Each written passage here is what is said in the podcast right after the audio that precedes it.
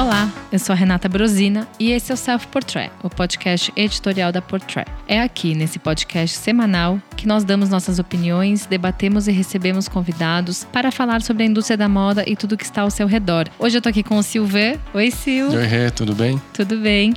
E a gente vai falar sobre um tema polêmico, né? Na verdade, é uma palavra que é a palavra do momento, que é a cancelamento, né, Sil? Que para quem tá assistindo Big Brother e segue o Daet Prada, é um assunto muito recorrente, né? Opa, não tá na boca do povo, tá nas redes sociais, só se fala em cancelamento. Tá na televisão, inclusive deu até no Fantástico. É verdade, foi assunto bem, bem forte, né? Que as pessoas estão discutindo o que é o cancelamento e qual é a diferença disso com a polêmica, né? Porque polêmica é uma coisa, cancelamento é outra, né? Exato. E hoje aqui a gente vai relembrar cancelamentos da moda e polêmicas, algumas polêmicas da moda também. E vamos sentir qual é a diferença entre cancelamento e polêmica. É, não foram poucas as polêmicas na moda.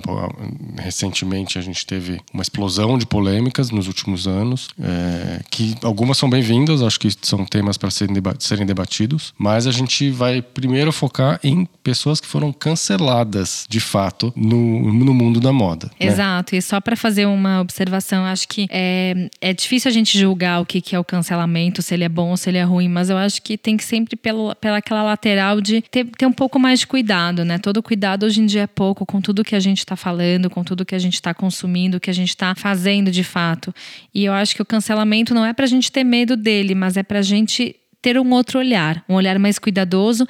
E também eu acho que é a gente aprender a se colocar no lugar do outro, né? Porque eu acho que é, a moda ela sempre teve muito essa regra do é, das pessoas imporem, das pessoas passarem o medo, da pessoa ser a pessoa ruim. A moda tem esse histórico, né? De você ter medo de alguém, de você sofrer assédio de alguém, você é, ser, sei lá, ofendido por alguém, independente, né? Da, da sua classe social, do seu, enfim, da sua etnia, da sua cultura, do seu gênero.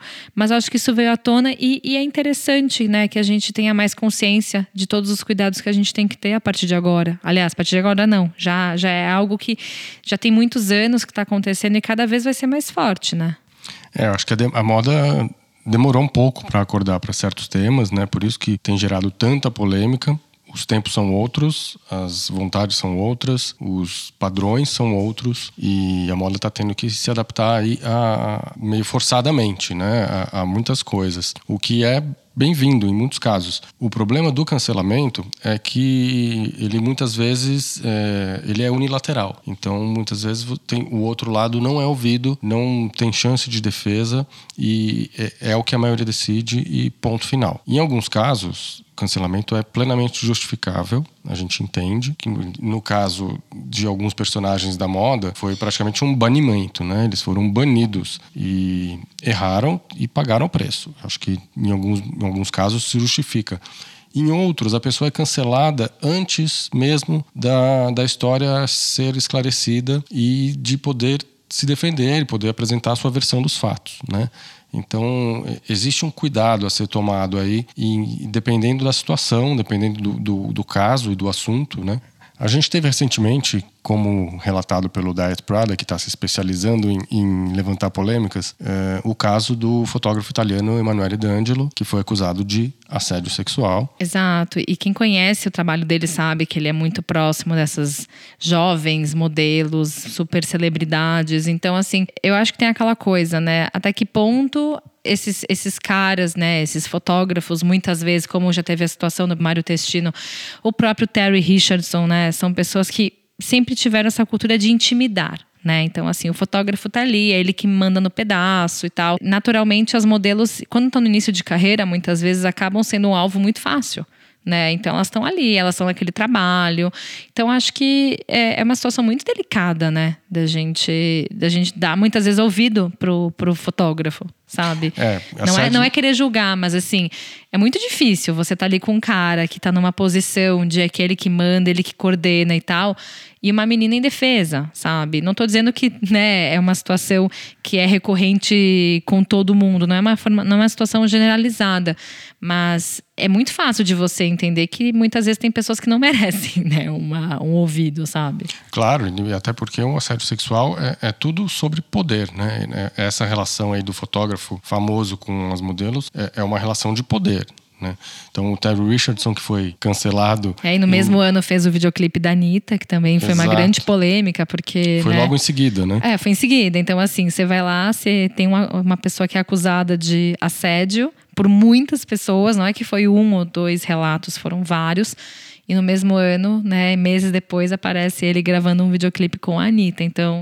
É, o Terry foi banido em, das revistas e da, da, maioria das campanhas em 2017. No ano seguinte foi a vez do Testino e do Bruce Weber, também por assédio sexual e por, por modelos eh, acusados por modelos homens, né, masculinos e os dois, os, o mesmo caso, e diz que o Mário Testino foi cancelado inclusive pela rainha da Inglaterra, de quem ele era próximo, pela rainha Elizabeth, e, e realmente eles estão na geladeira desde então. Né? Você não ouve mais falar do, do Testino, do Terry Richardson, do Bruce Weber. Eles realmente foram cancelados. É, vamos ver agora o que acontece com o Emanuele, porque geralmente assédio sexual partindo de fotógrafo termina da mesma forma, com um cancelamento. Exato. E assim, querendo ou não, o Bruce Weber e o Mário Testino estavam acostumados a uma cultura né, de, entre os fotógrafos, dessa dominância, esse assédio ser algo normal, entendeu? Então acho que é, é, difícil, né, a gente acreditar que hoje em dia os fotógrafos de novas gerações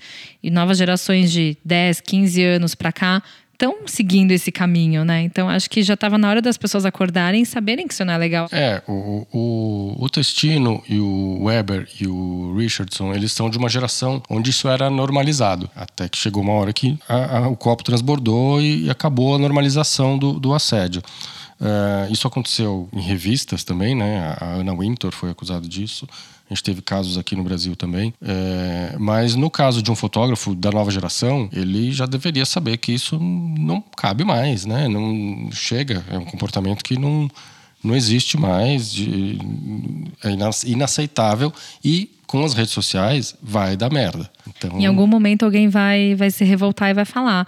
Isso não é só fotógrafo, né? Se tiveram muitos estilistas que também passaram por essa saia justa, né? De não é nem saia justa porque foi merecido, né? Eu acho que alguns cancelamentos de verdade são merecidos. E assim, por mais que eventualmente a gente seja fã de algum desses estilistas, é, a gente tem que entender que na vida real todo mundo tem né, seu lado ruim. Só que um deles é o caso do próprio John Galliano, né? Que foi para mim um dos estilistas que eu mais gostei desde que ele entrou na Dior em 1996, que ele foi, né, ele, ele assumiu o posto assim que o Gianfranco Ferrer saiu. É, e, e para mim ele era um cara que fazia um trabalho genial. Eu, enfim, era estagiária de moda na época, quando eu comecei a acompanhar o trabalho dele. E eu falava, gente, é, que cara gênio. Até que aconteceu o episódio, né, em Paris, em 2000, no finalzinho de 2010, que ele rolou um vídeo no Twitter na época, e eu era super usuária do Twitter. Então, ele falando palavras que eu prefiro que as pessoas que estão ouvindo esse episódio procurem na internet, porque eu achei um conteúdo muito pesado para reproduzir aqui. Mas, assim, é, frases que ofendiam judeus e. É, antissemitas, né? É. Posicionamentos antissemitas. Exato. E o mais grave é que ele, ele, ele fez isso duas vezes. Duas vezes. Né? Depois, né? a primeira, quando ele já, já fez algo que todo mundo teve essa consciência, que foi num bar em Paris, ele estava bêbado, e aí, segundo né, relatos, foi uma mistura de remédio com bebida. Mas não bastou isso. Ele precisou fazer isso pela segunda vez, depois que ele estava sendo julgado. E assim, é, ele colocou também em jogo a reputação de uma marca como a Dior, né? Porque, querendo ou não, é isso. Ele era o cara que estava ali comandando as coleções mais incríveis da marca. Eram coleções de alta costura que era uma das minhas preferidas, assim. É, inclusive, eu lembro que teve. Nos finais dos desfiles, ele era estrela, né? Ele entrava todo fantasiado. Ele tinha um carisma, né? Que todo mundo estava ali esperando para ver o que, que ele ia fazer, as maluquices dele.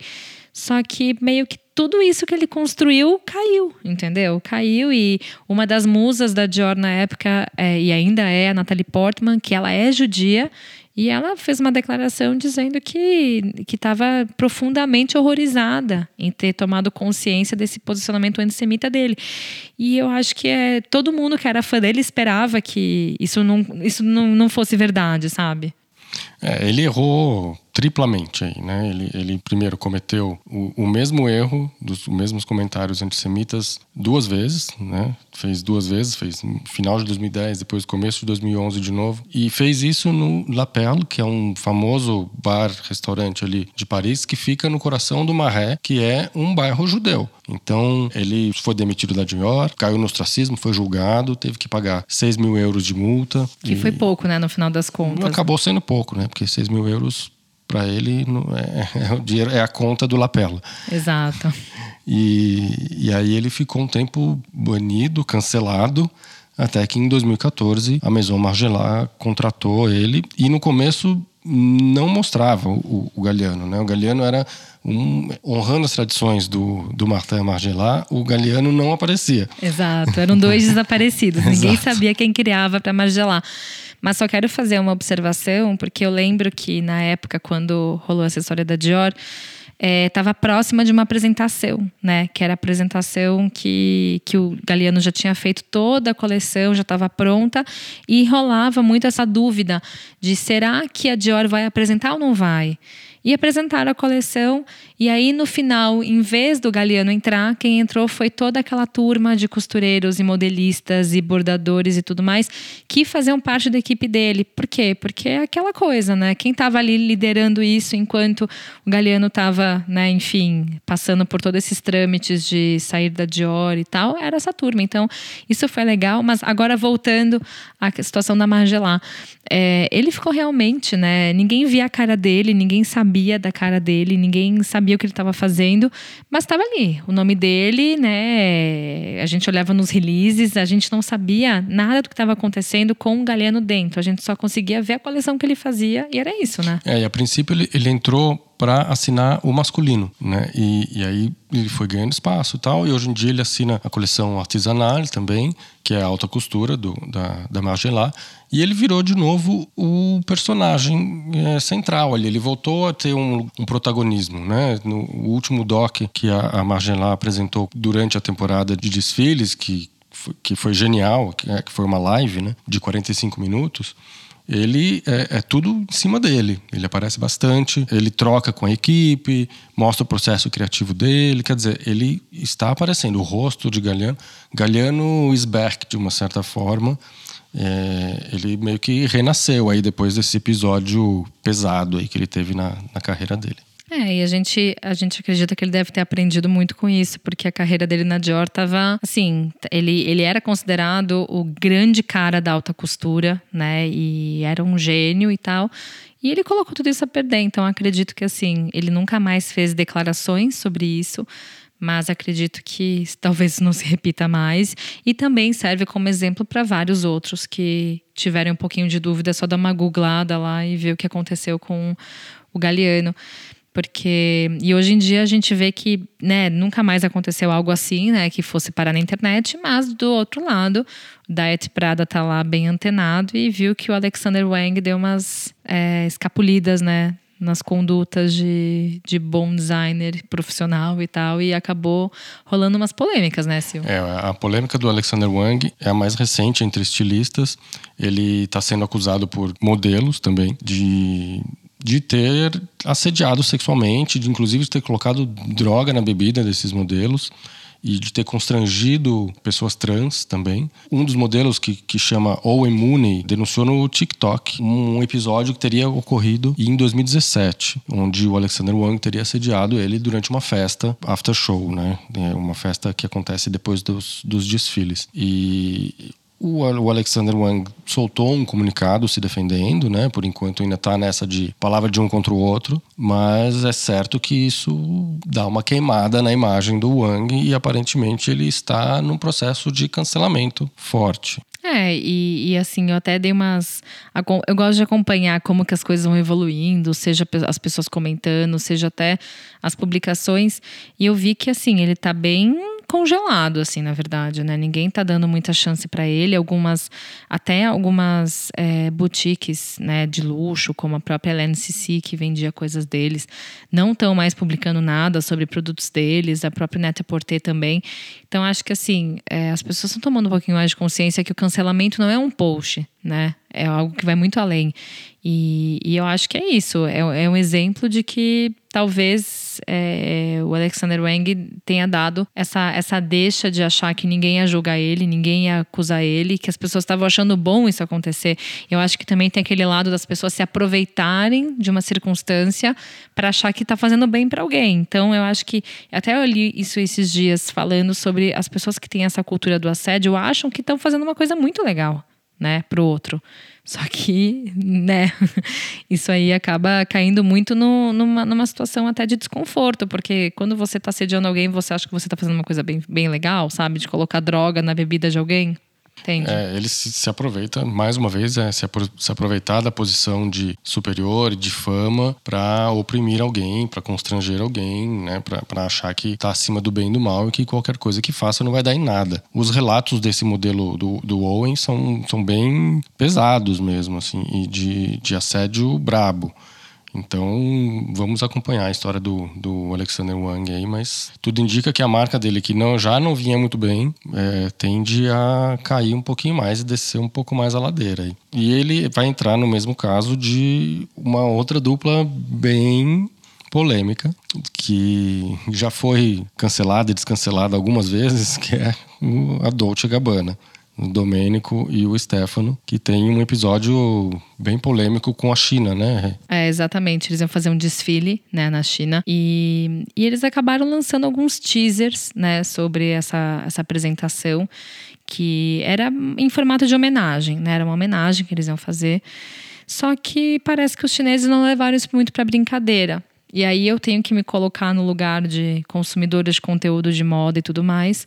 E eu, e eu na época, eu demorei muito para entender do que se tratava, sabe? Porque quando a gente não tá na pele da pessoa, a gente tá ali falando, ok, mas o que, que isso aqui tem de mais? Era um hashi, a menina estava comendo cannoli, que é aquele doce clássico do sul da Itália e tentando comer com os hashi. Só que isso aí, para as pessoas da cultura asiática, é, é uma coisa que é pesada, porque parece que você está caçoando, né? De uma forma que a pessoa está ali comendo. E, e eu, eu, sinceramente, assim, não julgo tanto algumas coisas que as pessoas fazem na inocência, mas como a Dolce já estava com essa recorrência de, de, enfim, de ser cancelados por algumas indelicadezas, por alguns de, algumas declarações muito pesadas, é, a gente não consegue julgar tanto, né, Sil? É, eles já vinham de, uma, de algumas polêmicas, né? Eles têm aquela história do casamento gay, que eles posicionaram contra, que a família tradicional é formada por homem e mulher. Já deu um, uma certa polêmica, e, e, eles são gays, né? Quer dizer, é mais absurdo ainda é, esse posicionamento, mas enfim. É, e aí, essa história do, do, do, grande show, que era que chamava o desfile que eles fariam em Xangai, é, foi meio que a pá de cal durante um tempo aí, porque, porque é isso, você levar para o deboche é, mesmo não é uma inocência, eu acho que é, é você se posicionar como superior, de novo. É, é, é alguém se posicionando como superior é, a uma outra cultura. No né? direito da brincadeira, né? Como se você tivesse direito de caçoar de alguém porque você acha que a sua cultura é superior à do outro. Exatamente. Então é, isso. Bota lá os chineses para comer canole pizza com hashi. E, e aí o que, o que piorou muito a situação foi que o Stefano não consegue ficar quieto.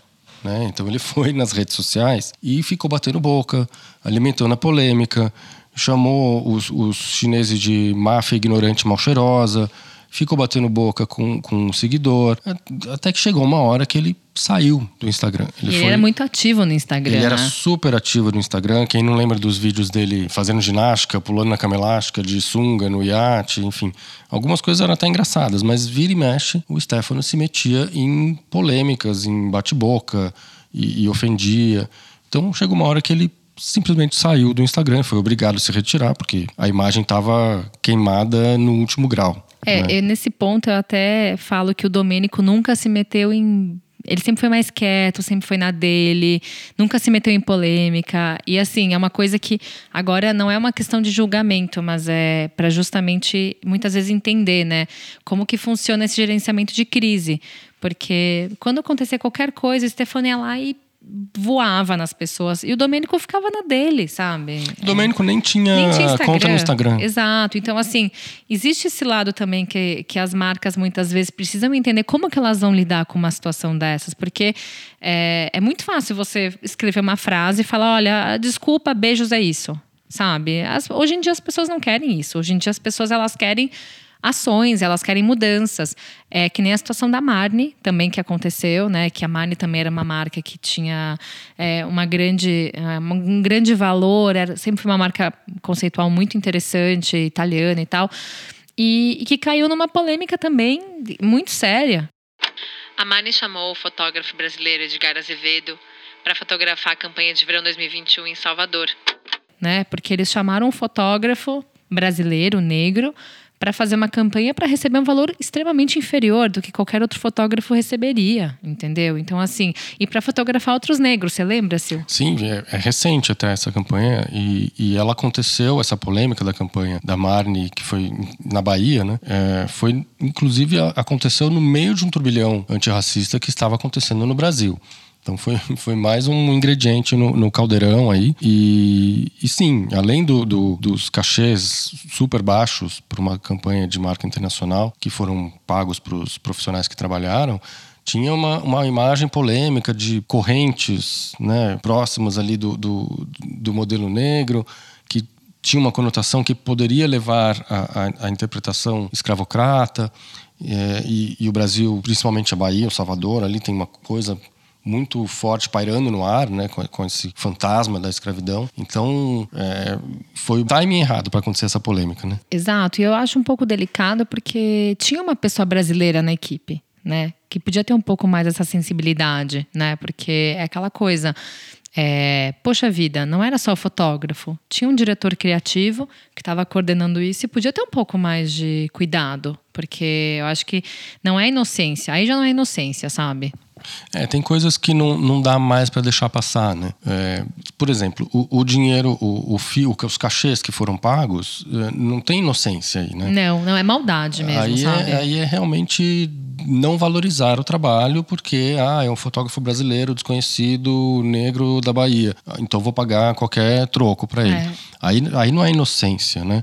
No caso das imagens, ainda que eu acredite que não dá para deixar passar, não, não pode acontecer, você pode até tentar alegar, putz, ninguém pensou nisso na hora, né? aos olhos de quem estava envolvido não teve essa conotação. Aí é uma questão. É, você pode até argumentar, por mais que eu não concorde, que não acho que isso dê para passar. Numa campanha desse tamanho, com uma marca do prestígio da Marne, não pode passar.